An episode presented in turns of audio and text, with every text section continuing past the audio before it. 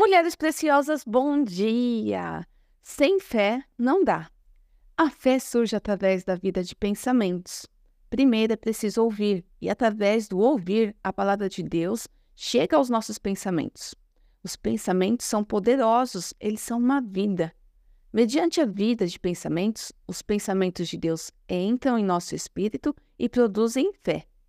Por isso é importante o versículo bíblico que fala para não nos conformarmos com o presente século, porque se não renovarmos os nossos pensamentos, não podemos compreender a palavra de Deus. Sem a renovação da mente, sem ouvir, nós não podemos ter fé. Que tal ter a fé certa mediante o pensamento renovado pela palavra de Deus? A fé surge através da vida de pensamentos. A fé simplesmente não surge do nada ou do nosso eu. A fé vem pelo ouvir, ouvir a palavra de Deus, mais a cooperação dos nossos pensamentos. Nós podemos atrapalhar o agir de Deus se não o ouvimos. E Deus deseja se manifestar a você, a mim. Com certeza ele faz a parte dele. Nós somos cooperadoras, temos que fazer a nossa parte. E muitas vezes vivemos com as mentes antigas, mesmo após a conversão. A maneira antiga de pensar é limitadora.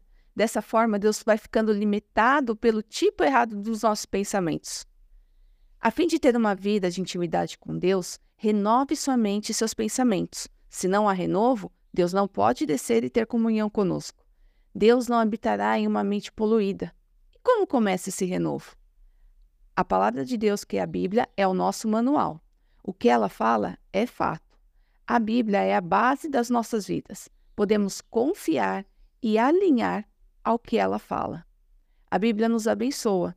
O que Deus fala é bênção para os nossos passos, para as nossas decisões, para a nossa casa, para a nossa família. E com o pensamento alinhado, Deus terá o canal preparado para falar com cada uma de nós, para falar com você, para falar comigo. Assim o ouviremos, a fé virá, e através da fé, Deus vai poder fluir em nossas vidas. Deus flui na vida daqueles que estão conosco também ao nosso redor.